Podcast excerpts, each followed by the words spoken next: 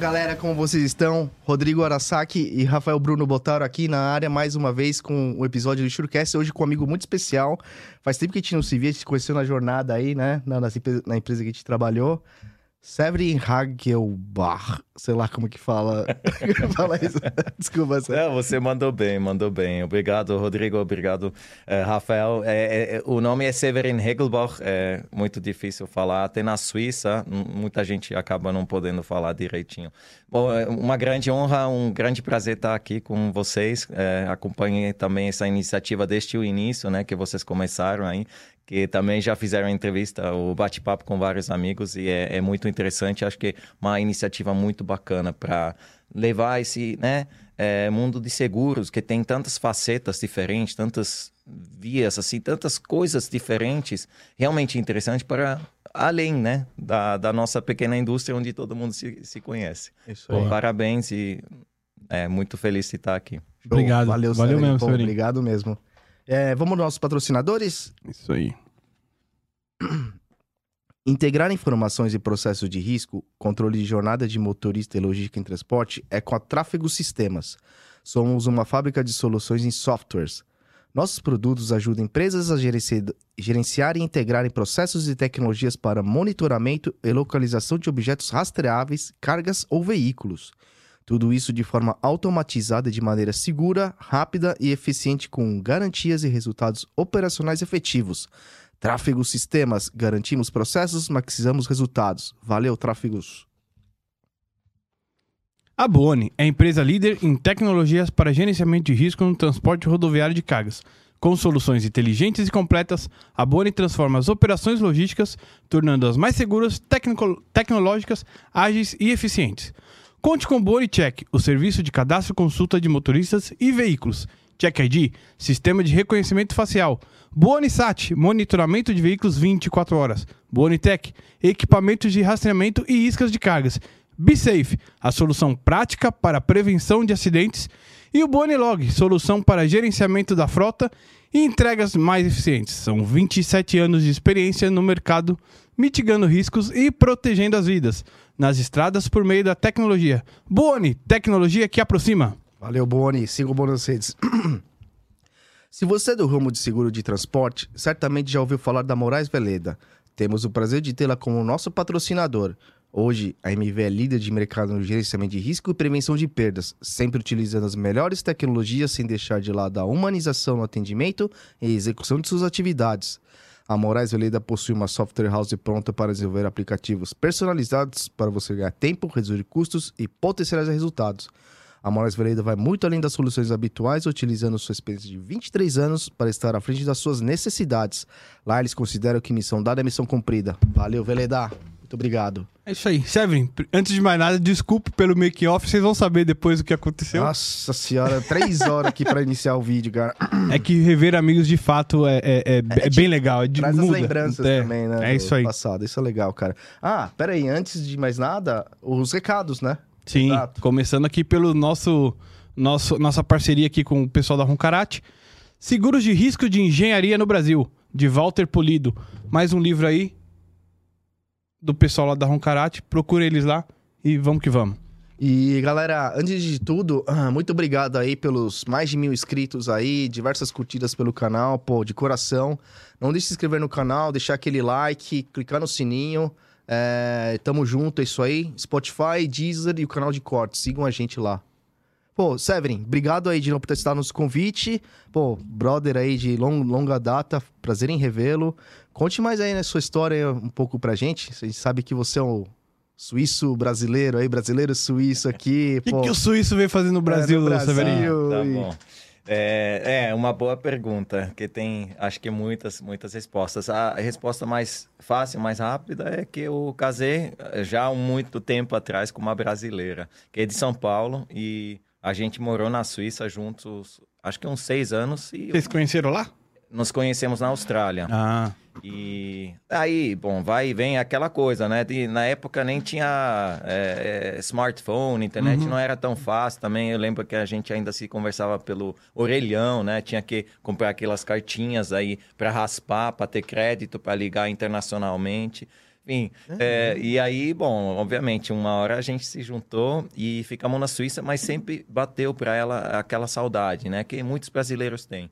E para mim, muito jovem também, sempre também quis conhecer melhor o Brasil. A gente sempre vinha de férias, sempre curtia pra caramba. País muito grande, muito lindo, as pessoas maravilhosas, né? Aquela alegria, aquele é, saber viver do brasileiro sempre me atraiu muito e é, o carinho, né, das pessoas. E decidimos vir é, um, um belo momento e aí acabei vindo para o Brasil em 2013 foi logo depois quando a gente se conheceu também, que eu ingressei na. Ah, é? É. Você tinha acabado de voltar pro Brasil? Eu Sim? tinha acabado de vir. É, de, de vir, é. três meses depois eu entrei na Swiss Re, na realidade. É, caí também, como Mas vários do mundo de seguros, de paraquedas. É, no mundo de seguros, não era a minha área antes na Suíça. Caraca, eu, eu jurava que era, você Olha que é. bacana. Olha que engraçado. Não, eu, na... Você nunca tinha trabalhado com seguros até vir pro Brasil? Eu comecei minha trajetória no mercado de seguros aqui no Brasil. Caraca, é. que da hora. Então, eu sou engenheiro ambiental de formação, né? E aí trabalhei na Suíça numa consultoria de energia, é, na realidade enfocado na, no mercado de energias renováveis no, no na Europa. Era, mas era consultoria não é, focado em focado em riscos, senão uma consultoria de gerenciamento, de liderança, estratégia, né? Uhum. Dando é, ajudar os clientes a é, melhorar o negócio em todos os aspectos. E quando eu vim ao Brasil, eu larguei meu trabalho lá, essa empresa não tinha operação aqui no Brasil, comecei a buscar nessa área, mas conheci um, é, uma bela noite, não foi uma bela noite, aquela chuva né, desastrosa, tro, trovoada, assim, tava, parecia, parecia uma guerra, eu bem assustado, porque é, tinha acabado de chegar mas marcamos um, um alumni event da minha universidade aqui no Brasil, que tem brasileiros e outros também estrangeiros de outros países que moram aqui em São Paulo, que estudaram na mesma faculdade, lá na Suíça, na ETH.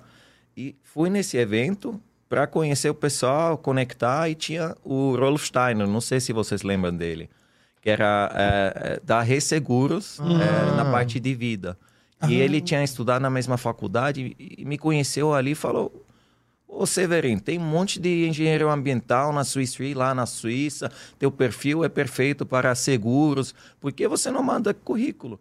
Eu falei, bom, não, não, não vai fazer mal, por que não? E assim que comecei a conversar com o pessoal da Swiss Re na época, e comecei a me empolgar com a, né, as possibilidades no mundo de seguros. E assim que entrei no mundo seguros aqui no Brasil. Oi. Ah. Caraca, que história legal. E que área mesmo você chegou a entrar no início? Lá Aí na... no início eu entrei na área de uh, projects, de projetos, tá? É. Que tinha bastante a ver com o que eu fazia antes, que era gerenciamento de projetos, né? É, consultoria. E estava apoiando essa parte que ainda era muito importante naquela época que a Swiss Re tinha acabado de comprar a UBF, né? Uhum. Isso. E e aí acompanhei esses projetos na parte de gerenciamento dos projetos mesmo, de TI, de integração, de operacionalização, eficiência na operacionalização. E até depois de um tempo me mudar para a área de energy, né? como subscritor de Energy. É verdade, eu lembro disso. Onde a gente ficou mais próximo, né? A tava é. perto ali. Exatamente, exatamente. Ficava vindo as palhaçadas, né? É, exatamente. Cara, fase tenho, boa, cara. É. Tenho muito carinho lembrando dessa... A, dessa a galera da boa ali, né, cara? Álvaro, Luiz... Todo mundo. Todo é, o Guima, Hermes. Hermes, é, isso aí. Severin. Uma galera boa. Ô, Severin, uma curiosidade. Português você aprendeu onde? Aqui, aqui mesmo? Aqui no Brasil, é. Caraca. É. Eu, eu vim meio que. Não, o cara é eu... polig... poligrota, mano. Quantas línguas você fala? É, seis. mais ou menos, né? Depende como você conta. Tem mais uma sétima, não. É uma. o cara é muito modesto, né, é... cara? Não, mas, mas o português realmente é, é o mérito total do povo brasileiro, dos meus amigos, das minhas, da, da, das minhas experiências no boteco, no, no trabalho, com os colegas, com a família. É, eu aprendi assim, na manhã, né? Convivendo aqui e com a, né, a, a, a amável ajuda dos, uh, dos, dos, das pessoas que eu, eu conheci nesse, nesse, nesse tempo todo. Já faz nove anos, né, agora. Caiu muita pegadinha no de brasileiro, ensinando coisa ah, errada? no início sim, lógico, né? Todo mundo queria, é. tava doido para me pegar no início, né? Tipo, ah, não sei o quê. Você gosta de não sei quanto, gosta de laranja, né? Essas pegadinhas, lembra? É, lembra, porque ele fazia com você. Olha, viu? É, e aí tive que ficar esperto, obviamente. Boa, né? boa. É, falei, ah, preciso aprender essa língua rápido, porque senão eu sou bobinho aqui, né? Todo mundo dando risada do Severino aqui, não dá, não dá. Boa.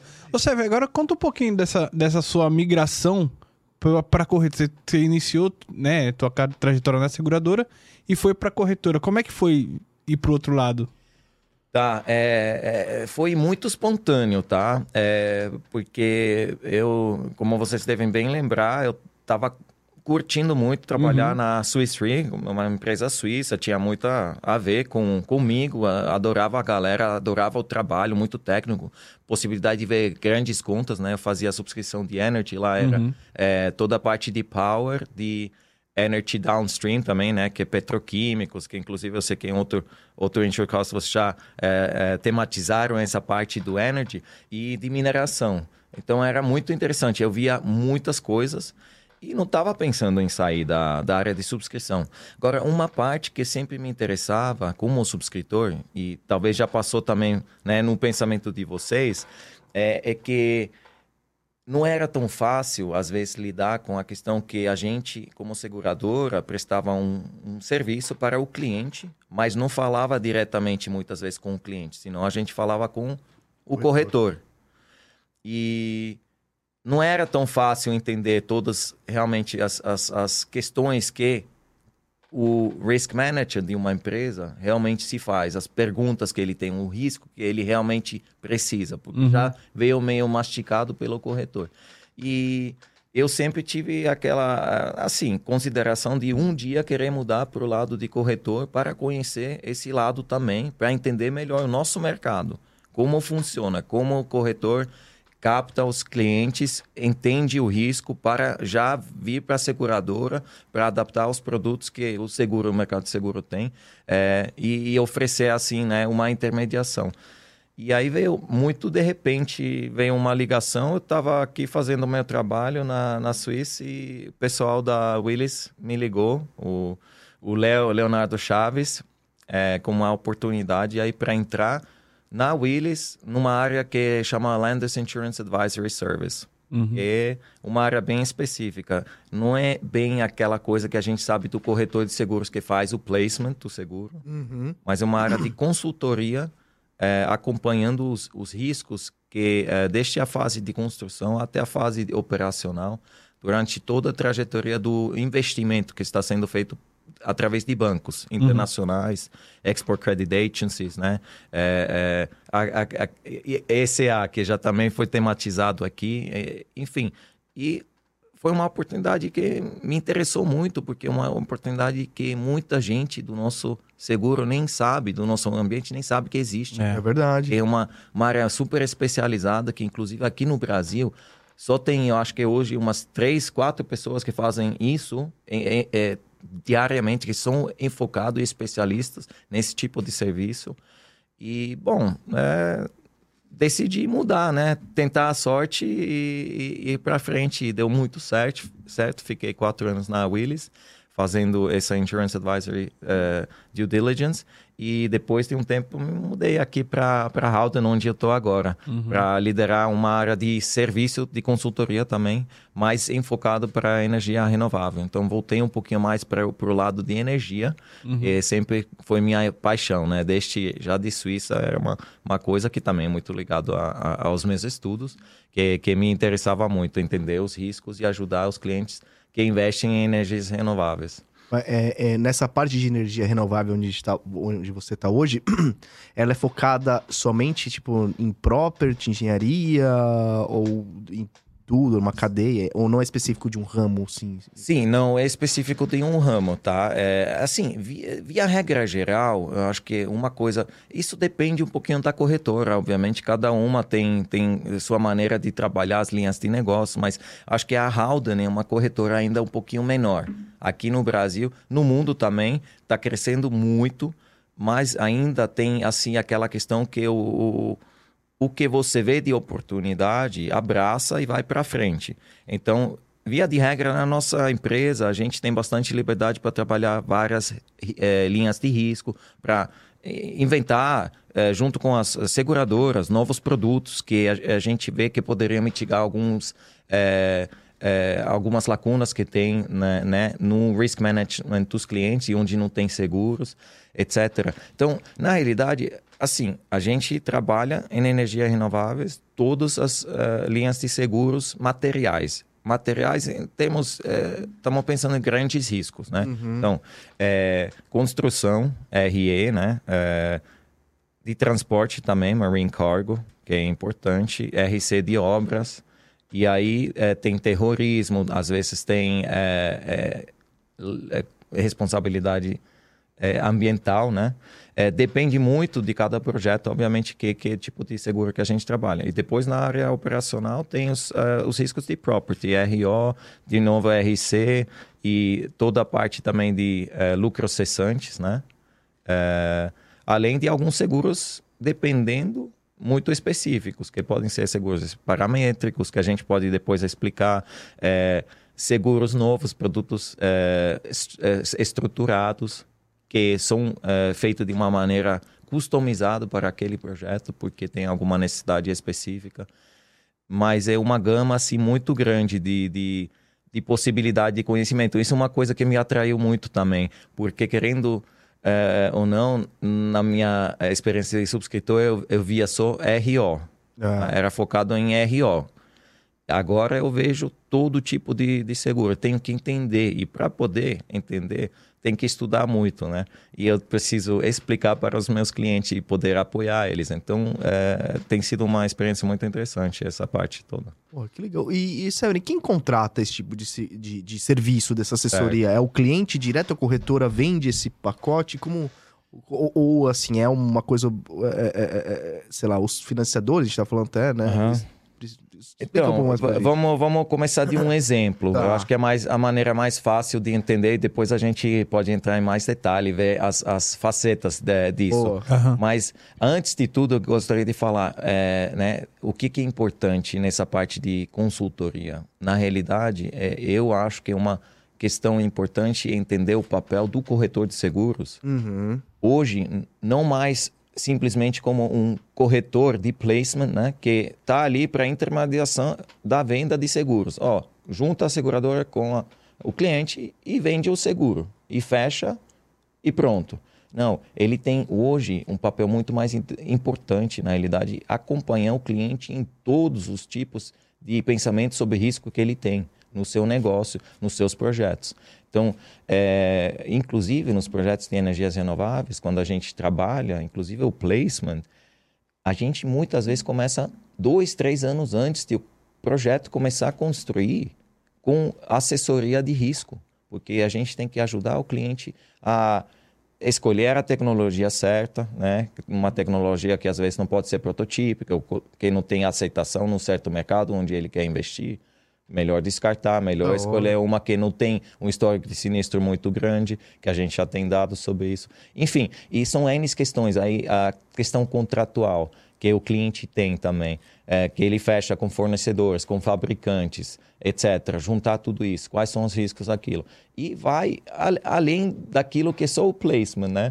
É, é, é então, resumindo, a gente se vê como em geral, não como um corretor de seguros, senão como um risk advisor, um hum. consultor de seguros. Eu acho que isso é muito importante.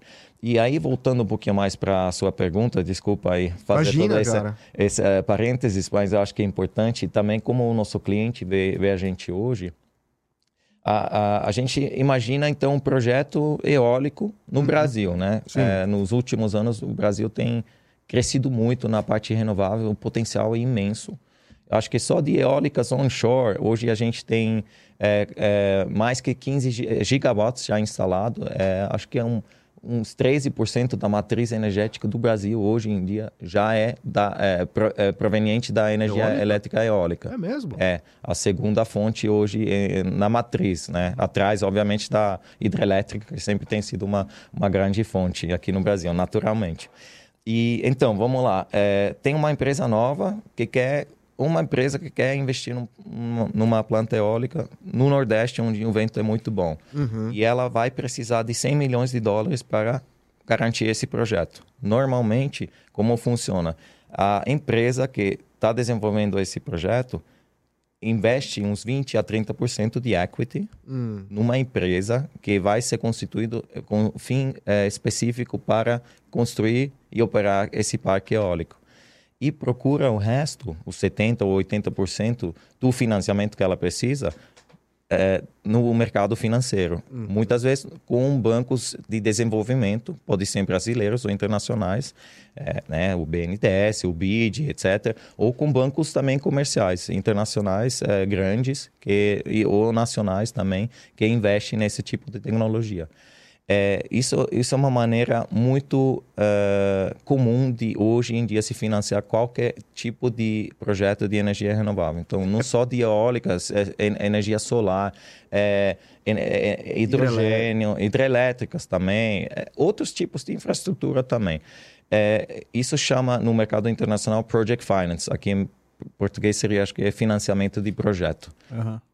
E aí entra o consultor de seguros, porque o projeto não vai ter ter alguma uma segurança. é, precisa é, ter precisa seguro. exatamente precisa ter uma segurança porque a empresa que vai construir esse projeto que recebe o dinheiro do banco é uma empresa SPE né é, sociedade é, como como que era a palavra Propósito específico. é, né? exatamente, muito obrigado, Botar.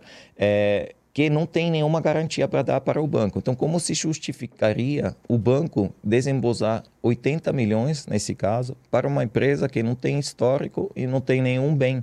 É, é, é estranho, né? Tipo, sei lá, vou jogar isso aí pra uma empresa que acabou de ser aberta e. É. É, é, é dif- É só para aquilo, né? é diferente de corporate finance, de financiamento corporativo, que, por exemplo, um imóvel que a gente pode financiar, ah, o banco toma o imóvel que financia como garantia. Então, se o devedor não paga mais, é, ele toma o imóvel, tem a garantia aí que ele vai rever o dinheiro. Agora, no caso de project finance, não é assim. Então, obviamente, o seguro, né, garantir essa obra, que nada grande aconteça com isso, tem uma importância muito grande para o banco que investe para o projeto, porque só assim, tendo uma construção boa, funcional, eh, eficiente e depois uma operação também sem riscos, né? Sem riscos, com poucos riscos ou com os riscos que existem mitigados, que eh, o banco vai ter certeza que vai receber o dinheiro de volta, né? Uhum. É, e aí o banco normalmente né, requer um assessor independente de seguros para cada projeto que eles financiam. Isso chama due diligence. Eles requerem, na realidade, um assessor de seguros, um assessor técnico, um assessor de mercado, um assessor de finanças, é, de business model. Eles têm é, o legal advice, né, o jurídico também. Então, eles fazem um due diligence de todos os aspectos do projeto. Caraca. É. Pra, E- pra não correr risco, né? Exatamente, para minimar o É, risco. minimizar o pra- risco, é, é, é. risco Banque- todo mundo corre, né? A gente risco, é. sabe que trabalhamos com seguros que sempre existe um risco e, na realidade, a ideia é entender como você pode mitigar esse risco e se o seguro é a melhor forma de transferir o risco, né? Uhum. E, às vezes acaba não sendo porque pode ser muito caro e a empresa decide em reter uma parte, né? Uhum. É, mas, justamente, o cliente que, na realidade, faz a, a, a pressão para existir esse tipo de serviço de eh, consultoria é o banco que investe. Mas quem contrata é o projeto. Tá? Quem Ah. paga o FII para o consultor, para o nosso trabalho, né, é, é o projeto. Mas o trabalho é feito de uma maneira, de um olhar independente, defendendo os interesses do banco, neste caso. Isso chama Lenders Insurance uh, Due Diligence. Então, é o due diligence para o interesse do banco, para o projeto. O que que isso faz? É, antes de começar a construir normalmente, no- na, na fase de pre-financial close, antes de fechar o financiamento, tem todo esse due diligence. E aí, o consultor de seguros, no caso a gente, senta com os assessores do projeto, os assessores do banco, os assessores jurídicos, etc., e desenha um projeto de seguros para aquele risco. É, Mas, risco quem, mas quem que nomeia você, por exemplo? Aí pode ser tanto o banco como o, o, O a companhia. O teu principal parceiro é o banco. Você chega a fazer parcerias Não. com o banco para ele te indicar, por exemplo. Sim, pode ser, mas a verdade é que nos últimos anos é, é, tem tido uma, uma certa mudança nessa questão. Antigamente era mais o banco que determinava quem era o consultor escolhido por eles. Uhum. Hoje não é mais tão assim. Por quê? É, principalmente porque muitas empresas que atuam na eh, energia renovável são muito mais profissionais hoje. Então, eles veem isso como uma questão muito importante para eles e eles querem Eles ter a né? consultoria de alguém que eles têm confiança. Então, tem tido uma mudança para cada vez mais ter, eh, ter a- a, própria companhia escolhendo o consultor de seguros. Então, acaba que a gente tem que ser amigos de todos para conseguir um- o, o, o, o pão diário, né? Sim. É, E, e, e ô Severin, quando você é contratado, você é contratado para fazer toda essa análise de risco, pelo que eu tô entendendo. Não necessariamente ainda você está fazendo a venda do seguro. No primeiro Exatamente. momento é a análise. É, a tua relação comercial já se inicia ali, ou seja, você já tem um- um- uma proposta ali de. um- você recebe um FII direto do segurado, enfim. É, nesse caso, de novo, é, né, né, né, nesse, nesse exemplo de Uhum. faz- fazendo a consultoria para os bancos, Uhum. existe um FII. Esse é negociado, existe um FII que, é, enfim, cada projeto Sim, é um é. projeto, é, mas a gente determina o, o a- alcance de serviço para esse projeto, o que, que a gente tem que revisar, o que, que precisa fazer. Uhum. Cada projeto é um pouquinho diferente, porque cada projeto é único, né? E, e com base nisso, a gente estima um FII, Uhum. que normalmente é dividido. Aí é, uma parte a gente recebe no início, uma parte no final, quando o projeto realmente recebe o financiamento. Legal. É. E, e aí vocês definiram lá, ó, na nossa avaliação aqui precisa contratar esse, esse seguro, aqui eu acho que dá para você assumir, aqui, enfim. Vocês É. fizeram um risk mapping ali, não sei como você chama. Exatamente. É, risk allocation, risk matrix, risk mapping, é, tem várias palavras, cada um usa aquele mais gosta, mas realmente a- a, a ideia é entender o risco e as exposições do projeto e sugerir o programa adequado para mitigar esses riscos. Uhum.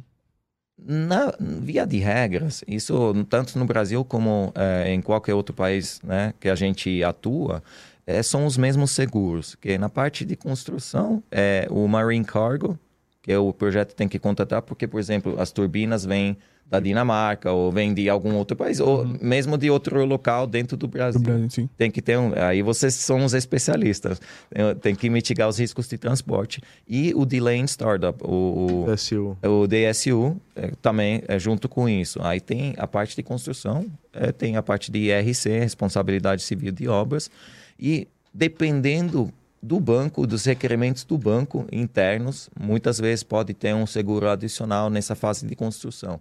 Por exemplo, um seguro de terrorismo. No Brasil não é tão necessário, porque não tem é, um histórico muito grande, mas às vezes o, o banco pode exigir um, um seguro diferente.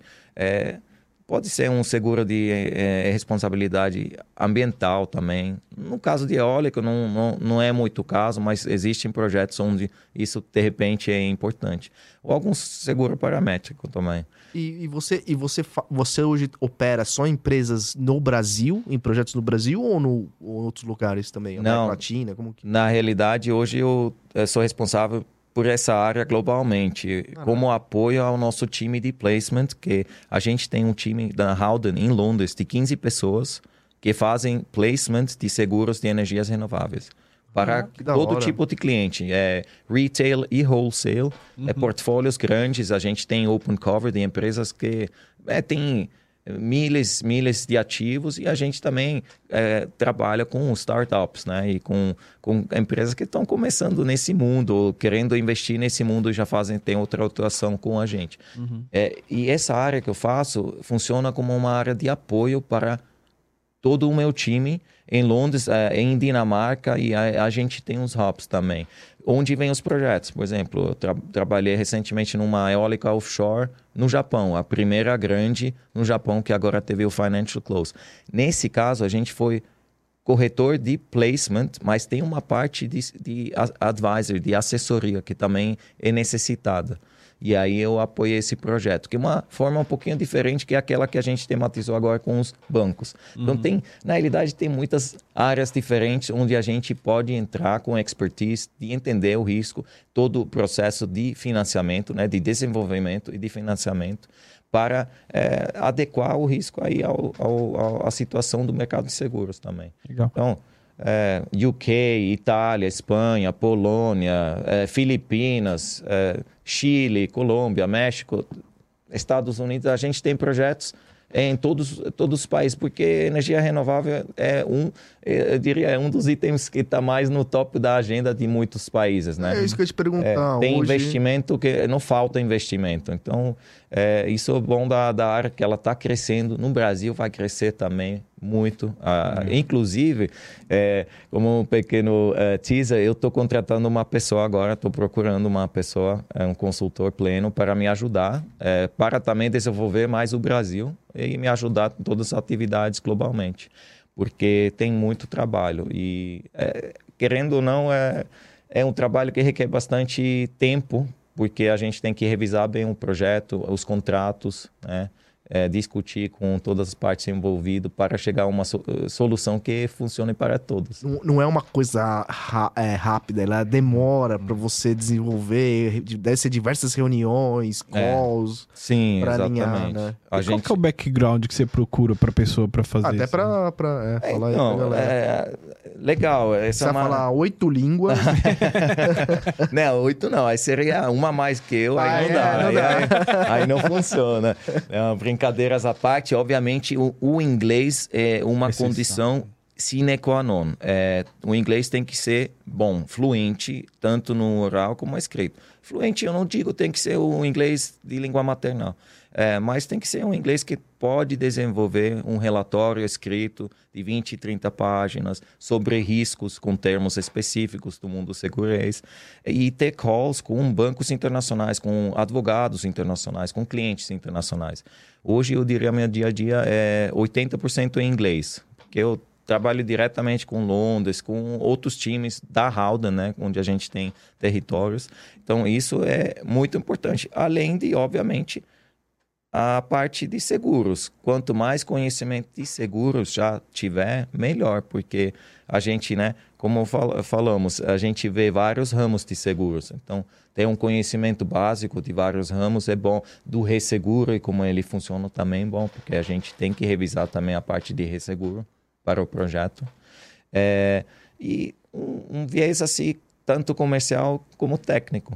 Então, é, é, querer poder falar com o cliente, com bancos, etc., mas também ter a, a- mente analítica e diligente para sentar e concentrar e desenvolver o trabalho que tem que ser feito. ok? No, no final, um- o nosso trabalho, eh, produto final seria um relatório para o cliente descrevendo os riscos do projeto e o que, que a gente sugere de seguros para esse projeto. Legal. E aí, com isso, o cliente pode escolher contratar a Howden para colocar esses seguros ou colocar qualquer outro corretor de seguros. Aí vai pra parte de placement mesmo. né? Exatamente.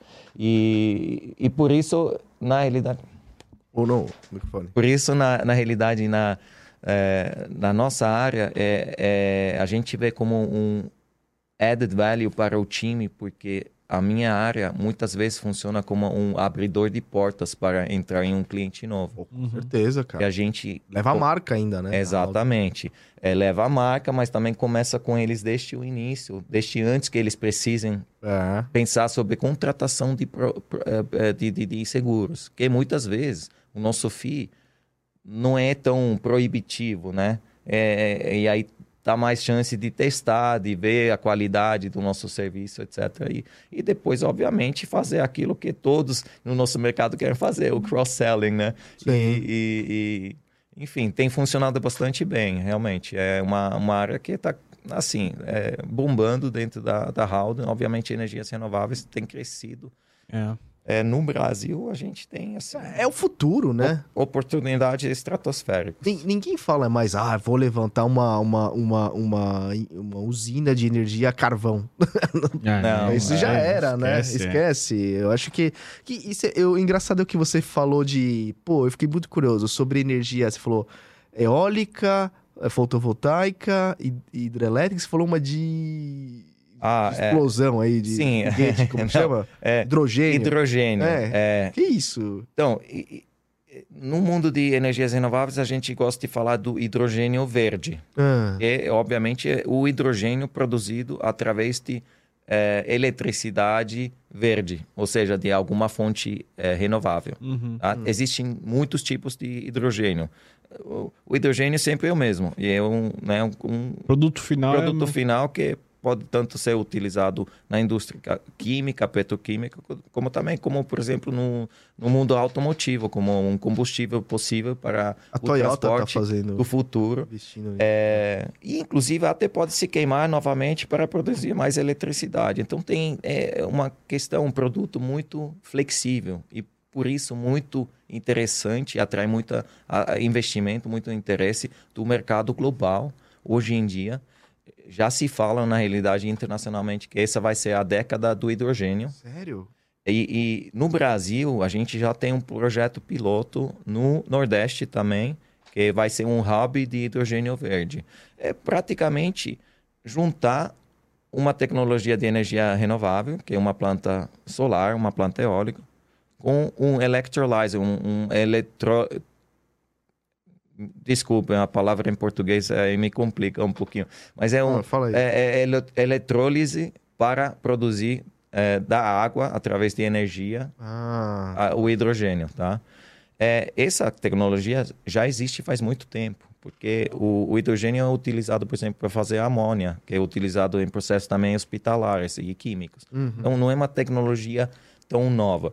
O que é novo é juntar os dois. É a forma de produzir, né? É exatamente a forma de produzir e a eficiência daquilo, porque pode ser muito caro. O Brasil tem uma vantagem fantástica que, em comparação assim a vários países onde também está sendo eh, procurado e investido, o Brasil consegue produzir eh, assim a fonte a gente eh, não vai divulgar aqui, mas é, é 10 vezes mais barato do que a maioria dos projetos, por exemplo, na Europa.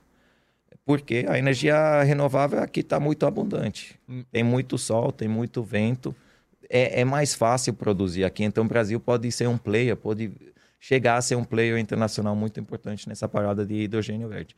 Hidrogênio, eu, eu acho que é uma das soluções, não é a solução.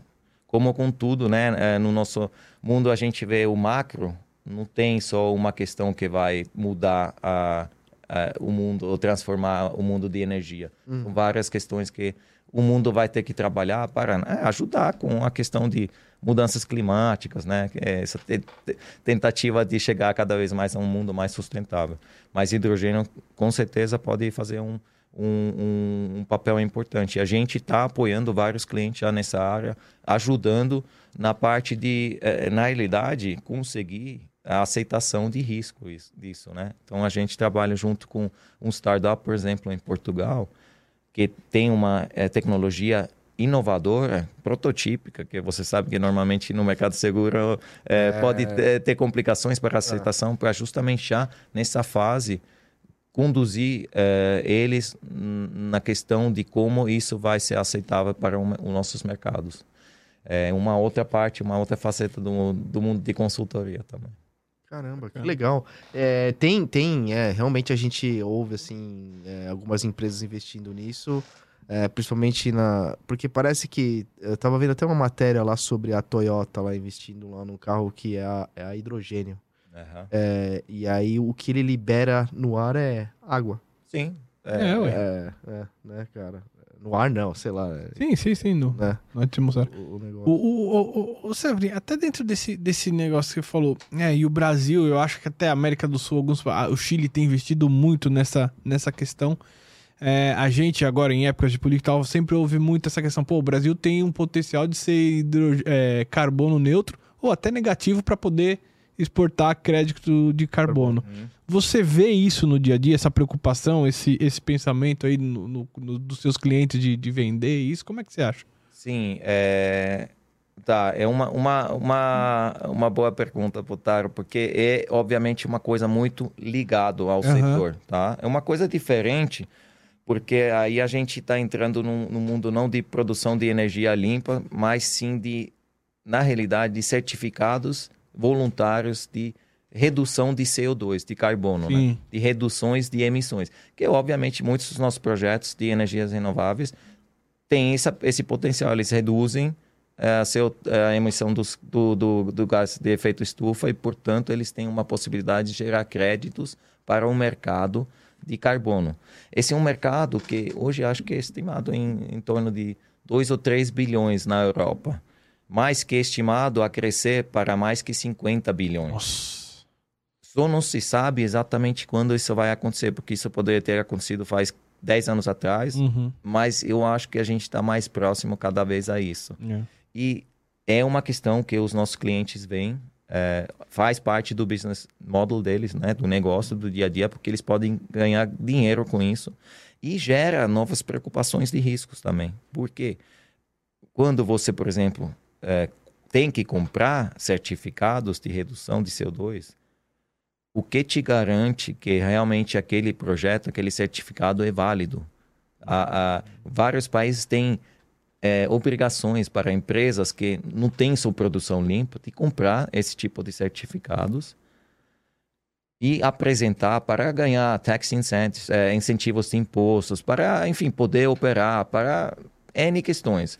É, às vezes, esses certificados têm fraude ou vêm de um projeto que não, não foi bem assessorado e, na realidade, não são válidos. E quando isso acontece, gera um risco para a, a empresa que comprou aquele certificado, porque ele pode chegar a ter que né? recomprar ele, é. ter o gasto novamente.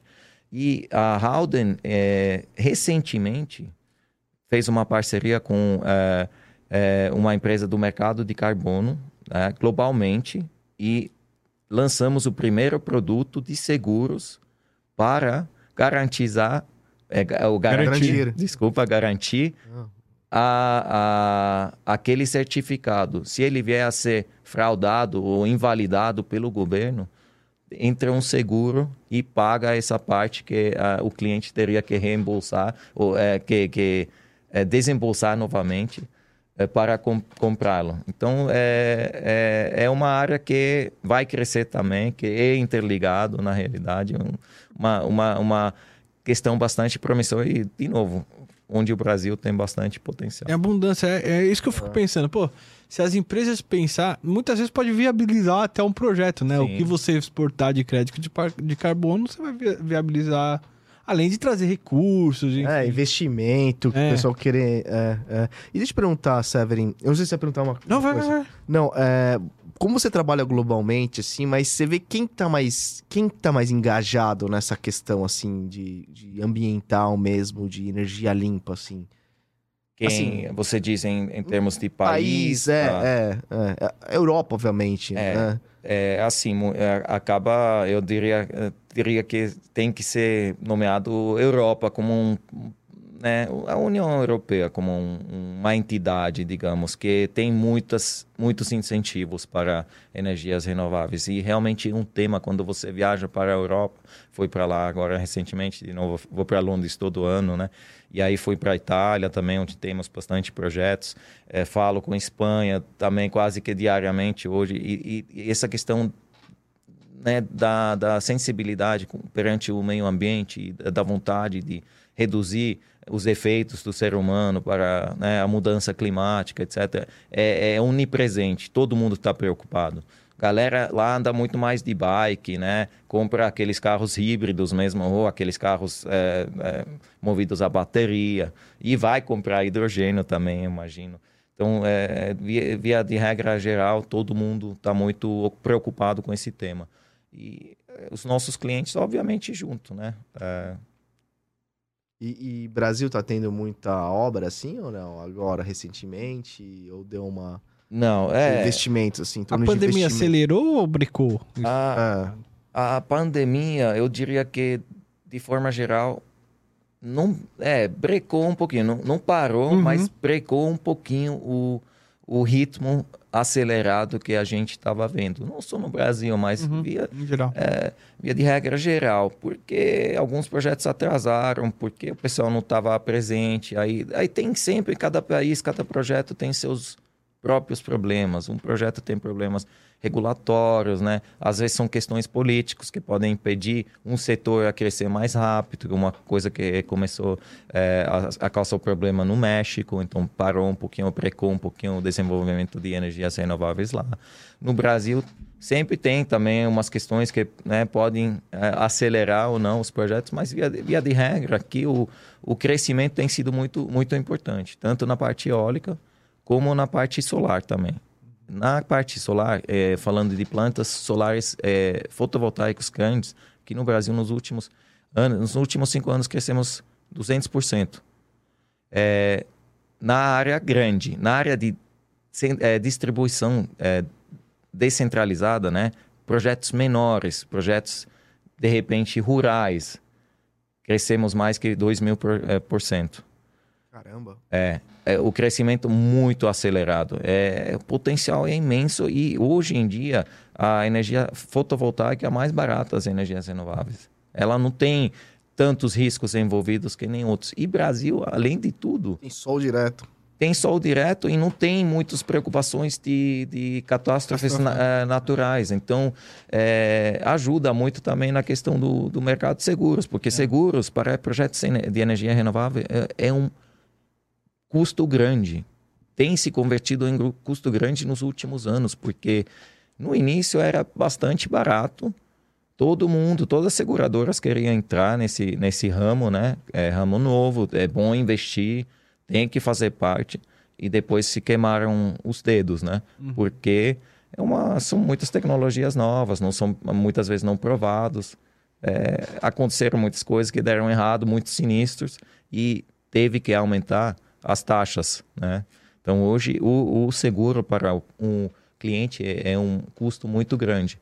E as margens hoje são menores também, porque incentivos de governo têm diminuído. Uhum. É, perante, né, digamos, 10 anos atrás, talvez, etc. É. Só para vocês verem o, um exemplo disso, a gente trabalha com uma empresa na, na Inglaterra que investe em eólicas offshores, tá? em projetos de eólicas offshore. É, o projeto específico que, que eu estava envolvido agora é um, um, projeto que fica a 80 quilômetros da costa. Nossa, ah, é um parque, é o maior parque. Navio. Sim, é, tem toda uma logística é. marinha, né, que, que é, é muito complexa. É, esse, esse caso é o maior parque eólico do mundo, offshore. É 1,5 gigawatts quase. As turbinas têm um tamanho de 12 é, a 14 giga, é, megawatts, né? São gigantes. É, e para levar tudo isso para lá fora, obviamente, uma, uma logística uh, é, não tão fácil. É, mas então, esse, esse cliente que está investindo nesse projeto, o, o seguro para ele faz uma, uma quantia muito importante. Pode, pode ser impedimento o custo de seguro para ele não conseguir ganhar ou financiar o projeto. Então, precisa de uma due diligence muito bem feita para ele conseguir os melhores condições de, de seguro, mas também né, adequar pô, a retenção que ele talvez tenha que ter para não é, é, encarecer o seguro. É, exatamente. É, enfim, é um mundo que todo dia é diferente. O, o, seu trabalho basicamente é ser um consultor dessa régua, né? Da onde até onde vale a pena assumir e, e, e enfim. Eu, eu não estou diretamente ligado com isso, igual que você falou, mas será mesmo que que o seguro pode impactar muito mesmo no, em termos no orçamento do cliente? É, é uma pergunta muito válida, porque a gente está falando de investimentos bilionários, né? É. é. Mas nesse caso específico, eu vou até entrar um pouquinho mais detalhes. Uhum. Como funciona na Inglaterra? É, o, o, tem uma entidade que chama, chama Ofgem, que é uma entidade regulatória dos negócios offshores, tá? É, eles fazem os projetos em aos, é, leilões. Tá? Então, tem uma empresa que ganha o leilão, vai lá e constrói o projeto. Na hora de ficar operacional, o projeto vai ter uma divisão dos ativos. Porque para um, um projeto eólico funcionar, obviamente, a gente tem que instalar as uh, turbinas eólicas, as torres, as plataformas, as turbinas eólicas no oceano. Tem que ter uma subestação também offshore e tem, a inter, tem que ter a interconexão através de cabos que vão normalmente subterrâneos, então abaixo da água, abaixo da terra, é. até a conexão com o sistema na terra. Essa parte de conexão tem dado muitos problemas, porque é uma questão que os cabos simplesmente são muito expostos, pode passar um, um, um barco com uma ancoragem que pode danificar, pode ter algum problema no cabo, e isso impacta muito no, no, na operação, uh, operação do parque. Bom, o que, que acontece? Na hora de comissionar a planta, tem outra empresa que entra e que tem que comprar a parte de conexão. Então, o parque eólico, a operação fica independente, a par parte de conexão entre o parque eólico e o sistema é, integrado da, da, do Reino Unido uhum. Fica na mão de um investidor. E esse investidor tem que fazer uma proposta competindo com outros né, players desse mercado para garantir essa, essa compra desse ativo. É como se fosse um leilão? Exatamente. É um processo de, de leilão. Ele, o que, que ele ganha? Ele ganha um contrato de concessão de 25 anos, onde ele tem um revenue que é fixo, né? um, um ingresso que é fixo. Então, muito interessante. Uhum. Mas ele tem que acertar o preço. Entendi. Então, é, o preço se o seguro é um milhão ou dois milhões, é um milhão de diferença. Pode é, impactar no que ele per, perca a oportunidade de fazer esse negócio. Então, assim, é, querendo ou não, todo mundo sempre quer pagar menos, né, e ter a maior cobertura e o menor preço, né? Mas, né, pensando dessa maneira, realmente tem um impacto grande. Depois a gente vê o operacional também de uma planta, o, o custo seguro é realmente uma, uma parte grande, é, porque a outra parte grande é a manutenção, né? a operação e manutenção. Uhum. Mas o seguro entra aí como um item bastante é, pesado para o, o, o financeiro aí de, de, de, um projeto de energia renovável, sim. Severino, me tira uma dúvida. O, o Brasil, apesar de ter essa abundância, digamos assim, em questões de sol e tal, sempre foi um país é, que sofreu muito com essa questão de energia, apagões e etc. Você vê que é, essas, essa indústria da energia renovável, ela, ela te provê outros meios de você garantir que a gente não sofra com isso? Ou seja, lá atrás se brincou com estocar vento, mas dá para se estocar energia de alguma forma para em algumas crises a gente passar por ela? É uma ótima pergunta novamente. Na realidade, um dos problemas da energia renovável é justamente que ela não é tão controlável que nenhuma energia mais tradicional, que seria carvão ou a gás, né? Que você pode ligar o botão ou não. É, é. Inclusive a hidrelétrica, se você tem água ali, num rio, você pode decidir de produzir energia ou não, é, dependendo das necessidades do sistema. Isso ajuda para a regulação do, do todo. A energia eólica, a energia solar, eles produzem quando tem sol, quando tem vento. É, e quando não tem, não produzem. E isso realmente coloca desafios para o sistema, porque é mais difícil controlar e às vezes tem uma demanda mais alta e não tem eletricidade, às vezes tem uma demanda menor e tem em abundância. E isso pode impactar, sim, pode ter impacto para o sistema.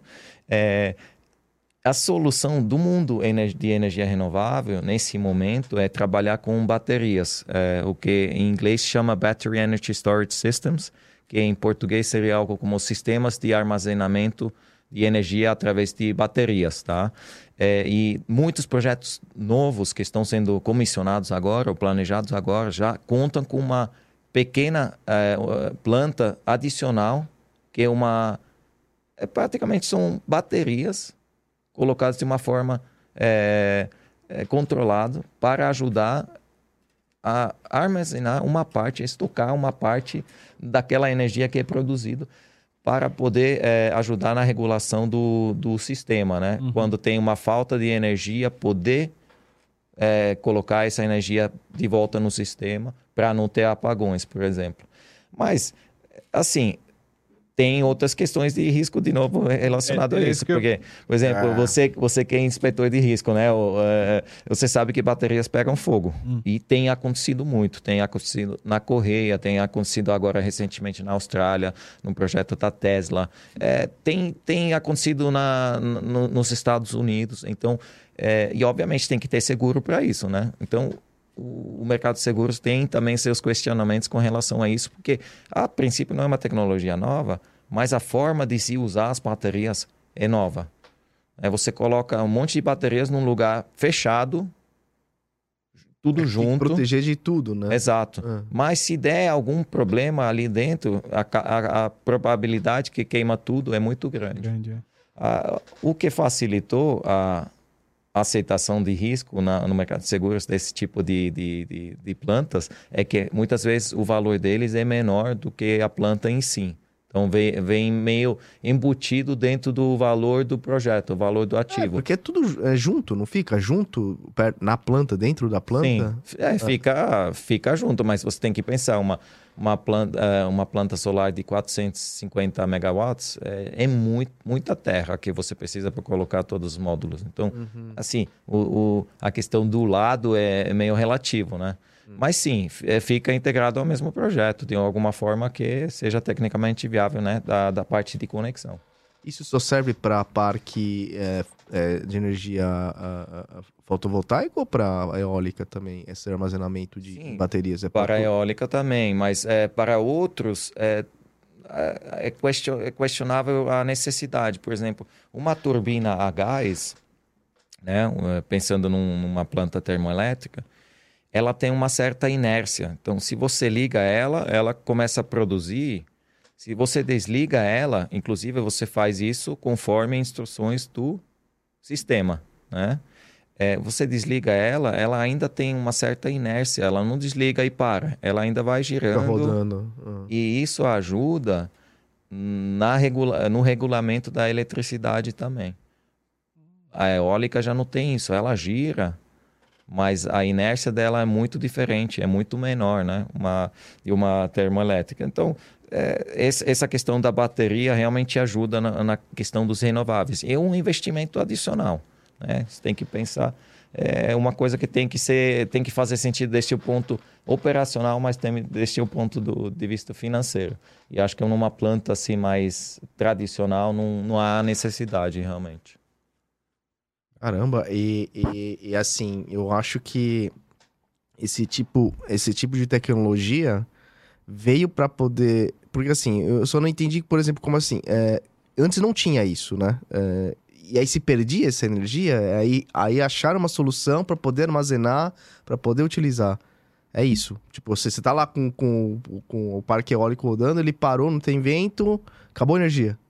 Sim. Antes era assim, é, e continua sendo muito. é, é, muitos ativos hoje ope- operacionais é assim. É, não era um tão grande problema, talvez antes, porque tinha poucas plantas. Então, o impacto deles para o sistema, no geral, era, era mínimo.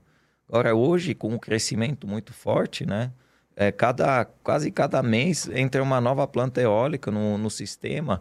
É, a- a- a- o potencial de interrupção ou de, de, de, de- de ter algum impacto no fluxo geral da, da energia é muito maior, né? Porque você tem muitas plantas. É. E o risco aumenta, porque Você tá mais dependente, né? plantas, é, muitas dessas plantas estão construídas no mesmo lugar, É. no Nordeste. Sempre tem vento no Nordeste, mas já teve um fevereiro, um janeiro que não teve o vento que era necessário e aí dá um problema. Então, se você tem pelo menos um pouco de energia estocado, Amenize, né? Estoc- ameniza, é, de, de uma certa forma. vento. É que normalmente quando. é, se eu entendi bem a pergunta, e aí você me corrige se eu estiver errado, ô Severi, se você para aqui, assume outra, outra fonte de energia. Vai, vai ser aí as, as não renováveis, enfim. E por falar, a gente falou muito dessa questão, a gente tá falando de, muito de energia limpa, que é legal pra caramba esse tema. E aí isso é envolvido muito com mudanças climáticas também. É, existe um seguro chamado seguro paramétrico. Você manja é, um pouco disso? Você, sa- você- já chegou a trabalhar em projetos sim, parecidos? é, sim. Explica aí pra gente. Na, na realidade, o- o, um dos chapéus que eu tenho nessa nova, nova posição também é, é mais focado no, no, na inovação e no know-how. Hum. Tá? É, isso justamente porque a gente vê nos projetos que tem algumas lacunas, que hoje tem já algumas soluções no mercado, mas que os clientes ainda não procuram por alguma razão. Às vezes porque não conhecem, às vezes porque acha que não serve, mas pode servir, ou às vezes porque é muito caro também, ou simplesmente porque o, o banco não requer, então é melhor não, né, não comprar porque vai encarecer o projeto. Mas a, a, a gente tem trabalhado com é, riscos paramétricos. Inclusive, eu estou falando com várias seguradoras para desenvolver é, pro, é, produtos estruturados de, de riscos paramétricos para projetos específicos. Um problema, por exemplo, que existe é, com os clientes que a gente tem é, nos Estados Unidos é as plantas é, fotovoltaicos são expostos lá em Texas a granizo. E a gente, é, bom, é, o mundo não sabia que era um, um, um, risco tão grande, mas em Texas aparentemente tem uma área onde tem uma concentração muito grande de plantas de energia solar fotovoltaica que tem cada vez mais é, eventos extremos de granizo.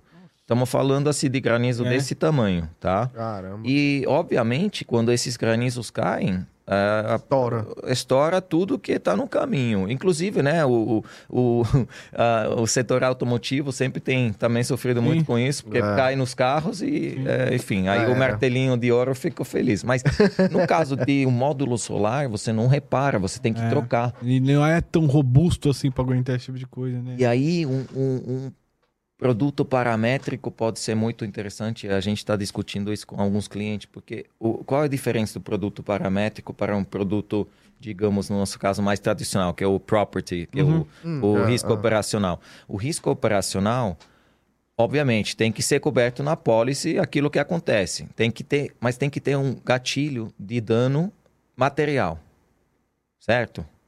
É, enfim, e esse, esse dano material é determinado de alguma forma. E depois entra a questão de possibilidade do lucro cessante também, que na realidade a parte mais importante nos projetos de energia é o, o ingresso que se perde quando o, pro, o projeto está parado. É, muitas vezes é muito maior a parte do dano de é, lucro cessante do que a parte do dano material. É. Mas, mas, enfim, o que, que acontece? Uh, passa um granizo sobre um projeto e danifica os módulos, mas os módulos, dependendo de quão duramente eles foram atingidos, tem vários graus de danos.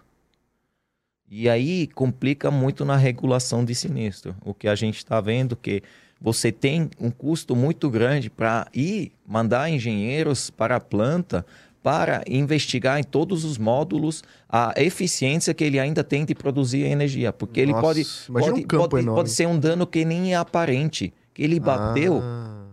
você não vê de próprio óleo, mas teve um dano físico. Mas esse dano físico só pode ser comprovado se você vai lá, inspeciona e testa o módulo. É, e aí é. você tem que fazer isso com 80% da superfície do, da planta é, é inviável. É. E muitas vezes a seguradora fala, nesse caso do dano físico, né? Está é, tá coberto, beleza, você tem um limite de 40 milhões de, de é, catástrofes naturais, é, granizo entra ali, está escrito na pólice, eu te pago tudo que você tiver que trocar, porque está evidentemente o dano físico. E aí tem briga sobre isso. O que, que um produto paramétrico faria nesse caso? Hum. Ele entra com um gatilho determinado pelo, pela seguradora junto com o segurado. Nesse caso, o diâmetro do granizo. Sério? Uhum. A seguradora fala: Bom, vamos lá. É um exemplo tenho... isso, tá. É, ah. esse é um exemplo. Tem tá. muitos tipos de seguros paramétricos. Mas, porra, mas... o diâmetro do granizo tem que ter, sei lá, 30, 15 centímetros para baixo. É simples. Você determina, você pode determinar e modelar isso, né? É simples, não é simples. Você, é, é, é, tem modelagem, você tem que conhecer uh, né, o, o, o, os, uh, os modelos de tempo no passado. Enfim, a parte de subscrição é bem complexa, né? Não me entenda mal. Não. Mas a questão de regulação de sinistro e do pagamento de sinistro é simples e o que a torna interessante para um segurado, porque você pode falar, bom, o granizo que passou é, ultrapassou o milímetro de, de granizo que a gente determinou como gatilho para entrar esse produto de sinistro, é, de seguro. A seguradora vai pagar na hora. Mas vai pagar o quê? cara, não um percentual? Vai Tudo pagar que tiver o- definido. o, o que tiver que trocar, exatamente. Ah, o que tiver que trocar. Aí não vai questionar se precisava Não. não. Ah, não vai questionar se teve mas- dano físico ou não. Entendi, entendi. Não, mas, mas peraí, como, Entendi. como que vai saber o tamanho do, do granizo? Aí é medição, né? Ah. Aí eles têm modelos disso. É. Ué. Não. Ah, você Sei pode lá, ir lá cai e medir um ele na hora estoura. que ele caiu, obviamente. É, Mas não é isso que acontece. Eles têm os modelos. É satélite e tudo ah, mais. dá, pra, é. dá pra saber. própria Inclusive, meteorologia é, te dá exato, dá é, pra saber. é, tem- Entendi. É, obviamente, uma das questões pa- necessárias para todos os seguros, acho que é a questão de você poder precificar de alguma maneira e entender aquilo. Então, se, se não tem a base de dados para um certo produto, Ah, ele não é. vai, não vai, não vai funcionar, não vai ir para frente. Mas nesse caso é um caso que a gente está, inclusive, muito perto de, de fechar um seguro, de colocar um seguro com o nosso cliente. Legal. Que da hora. E, e é muito importante porque meu, os, os, os, os players estão com muito medo, porque a, o, o mundo de seguros tem cortado cada vez mais as coberturas que tem dado para projetos de energias renováveis. Né? Uhum. É, os termos e condições têm agravado, as taxas têm subido, é, as franquias têm subido. Então, o segurado hoje tem uma retenção muito maior e paga um preço muito maior também para ter uma certa cobertura. E muitas vezes nem existe uma compensa. capacidade. Não, na realidade, o projeto dele fica exposto. É. E aí, quem financiou aquele projeto fica com mais medo. É, então, é realmente uma necessidade do- de nós, corretores de seguros, sentar junto com as seguradoras, entender, analisar essas é, demandas que tem, que tem muitas demandas novas num, num setor que né, é cada vez mais complexo, cada vez entra uma nova tecnologia. E juntos determinarem produtos que ajudam na mitigação desse risco e sejam viáveis, né? E você encontra opções hoje de seguradoras que servem pra isso, né? É, tem. Tem uma mão de obra bacana. Tem, pô, especializada, é, então? tem, tem bastante, né? É, bom, o nosso mercado nesse, nesse sentido tem se profissionalizado muito. Legal. É, muitas das grandes seguradoras têm hoje times especializados em riscos paramétricos Uhum. para energia solar. E aí riscos paramétricos para ou estruturados para a energia eólica. E, e- e, assim muda o time, muda o ângulo de ataque, onde Você o foca produto num pode ser interessante. É, e a gente tem tido conversas muito interessantes com muitas seguradoras, é, as grandes, né? Uhum. Obviamente a nossa velha casa, é, a casa de, de hoje ainda do Rodrigo, é, é um dos grandes que a gente sempre conversa, que inclusive está, se não me engano, envolvido nesse, nesse projeto aí dos Estados Unidos. Mas tem, tem também alguns players é, de nicho que estão especializados só em seguros desse tipo para a, a área de energias renováveis. Então, é é uma parte bastante interessante também, que, é, digamos, corta um pouquinho o dia a dia, né? De fazer a consultoria, a revisão de contratos e toda a parte, né? De design de programa de seguros. Também desenvolver produtos novos, né? Junto com o mercado. Porra, da hora. Cara, show de bola. Puta. O Severin se tornou um cara É, rapaz. admirável, cara. Severino. Severino, nosso Severino, É, cara. exatamente. Severino, pô, obrigado, cara. Valeu mesmo. Obrigado por Que ter aceitado o nosso show, convite. show de papo, cara. Não só. De um tema Nossa. relevante, É, né? isso que eu ia falar. Não só pelo seguro em si, mas é um tema que, meu, tem que ser tratado, né, né Severino? Sem dúvida, eu acho que na nossa vida, né, daqui para frente é um tema que não vai sair mais, É. vai cada vez ter uma importância maior. E assim, o mais interessante é que tem muitas oportunidades de investimento, tanto no nosso mercado de seguros como também, né, devia gerar nesse mercado. Então, eu, ah, obviamente, eu acho que tá óbvia a paixão que eu tenho por essas tecnologias, trabalhar, né, a, a sorte que eu tenho também trabalhar nesse, nessa área de seguros, poder apoiar esses clientes, mas eu recomendo para todo mundo eh, ver esse setor com carinho, acompanhar também. Fica aqui à disposição para quem quiser me contatar, obviamente, e saber mais. Estou sempre à disposição e eu muito grato de verdade para essa eh, eh, essa oportunidade de rever vocês também. Eh, foi muito especial e de bater esse papo aí. Muito legal. Parabéns, obrigado. O prazer foi nosso. E lembrando, galera, aquele recadinho de sempre. É, tudo que falamos aqui e nada tem a ver com a empresa que a gente trabalha ou eventualmente trabalhou. É um projeto meu e do Rodrigo. Certo, É Rodrigo? isso aí, isso aí, galera. De novo, não se inscrever no canal, deixar aquele like lá, joinha. Like, hoje joinha é a mesma hoje coisa. fomos internacional, hein? Hoje fomos Nosso internacional. primeiro É, é convidado internacional. gringo. É, boa, valeu, Severin. Muito obrigado aí. Valeu, galera de coração. Tamo junto. É isso aí. Até mais. Valeu, galera. Um abraço. Valeu. E iscas de cargas. BeSafe, a solução prática para a prevenção de acidentes. E o Bonilog, solução para gerenciamento da frota e entregas mais eficientes. São 20...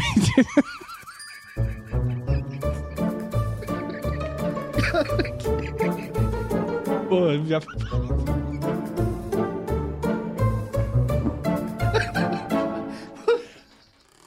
Olha, gente. Porra, não Eu- E eu tô só...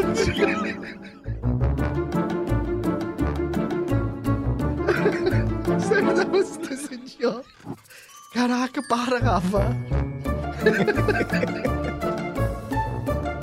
Você começou a ir, não parava, velho. Eu- E eu, e eu só desviando o olhar dele aqui, ó. Vindo pra cá, vindo pra cá. Mas...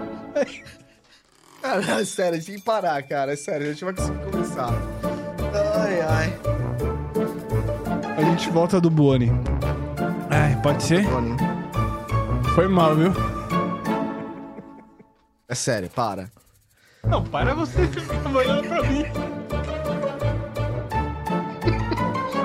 Para, cara. Não, não, não dá pra mim, cara. Porra. Ah. Desculpa, sério. Foi mal. Não, imagina, é É muito que- bom. Você lembra que a gente é idiota assim nesse Não, pra Suíça, né? Pô, Então, eu, eu fico feliz de, de ver vocês dois iguais, né? Tão amigos. os caras não cresceram, né? Não, cara, se criança. divertindo em tudo que você faz, porque isso é o mais importante na vida, né? Obviamente, trabalhar, né? Mas se, se divertir no que a gente faz, aí a gente faz de, Mas assim, De coração, né? é que você, você deixou a gente também mais tranquilo, porque, porra, você É brother, né, É brother, né, cara? Então fica mais tranquilo, né? A Buoni é a empresa líder em tecnologias para gerenciamento de riscos no...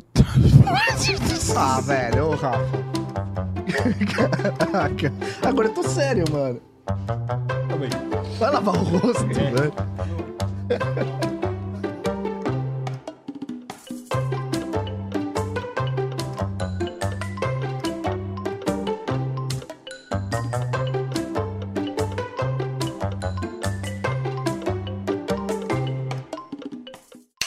A Buoni é a empresa líder em tecnologias para gerenciamento de riscos no transporte rodoviário de cargas. Com soluções inteligentes e completas, a Buoni transforma as operações logísticas Ah, mano. Caralho, velho. Bota no making off esse negócio, cara. É, tipo novela da Globo, velho. Ah, porra, dá um déjà vu.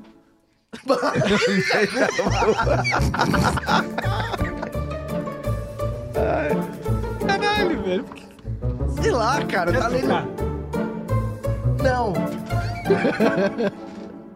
Vai, Rafa, respira aí. Vai, cara, tu voltar pra você tem que sair Eu, cedo eu também. tenho, velho, mas vamos lá. Não é que eu tô. Não fica olhando pra minha cara, não. Você fica olhando pra minha cara, vai pra lá. Onde que eu vou olhar? Não, fica assim, de boa, vai. Eu tô de boa, cara. Vai, vai. Agradece de novo, velho. Agora tem que concentrar.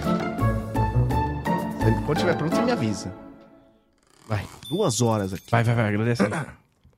Pera, agora sou eu. Caralho, dá uma coisa acontece isso, velho. Ô, não vai ficar de bode agora, né?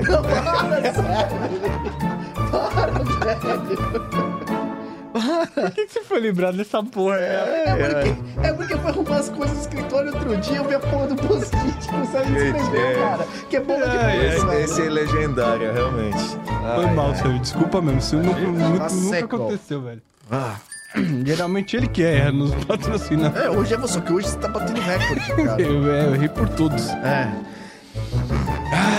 Vai. É, É, tá então. muito vermelho, cara. Valeu, Veleda.